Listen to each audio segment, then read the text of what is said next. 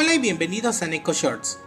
En el episodio de hoy hablaremos de las actualizaciones que se vienen para Disney Mirrorverse. Se han lanzado las notas de la nueva actualización del juego Disney Mirrorverse, versión 7.0, y además de arreglar errores de desempeño y el error que se tenía con Violeta, donde sus efectos de escudo no persistían a la siguiente etapa de combate, también se anunciaron mejoras para dos personajes siendo estos Raya y Blancanieves. Para Raya se le aumentará en 5% el ataque, y la concentración en 1%. Además, se incrementará su habilidad de concentración del guerrero. Esto consistirá en que se incrementará la probabilidad de obtener una mejora de concentración de un 20 a un 30%.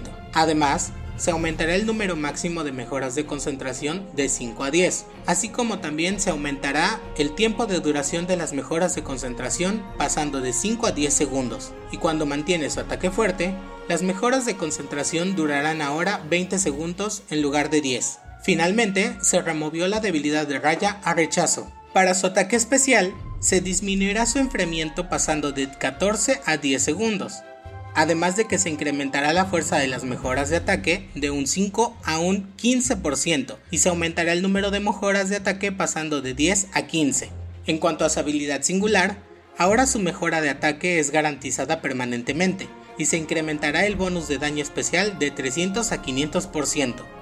Para sus talentos también habrá cambios. Para su talento avanzado 1 se añadirá una nueva habilidad que consumirá las mejoras de concentración si es aturdida y le quitará el aturdimiento. En cuanto al avanzado 2, se removerán la duración de las mejoras de concentración y ahora el daño de esta habilidad se ganará directamente. Para el avanzado 3, los golpes críticos de su ataque fuerte atan a los enemigos por 3 a 5 segundos. Finalmente, el Elite 1 se aumenta el daño contra los jefes pasando de un 10 a un 30%, a un 10 a 40%.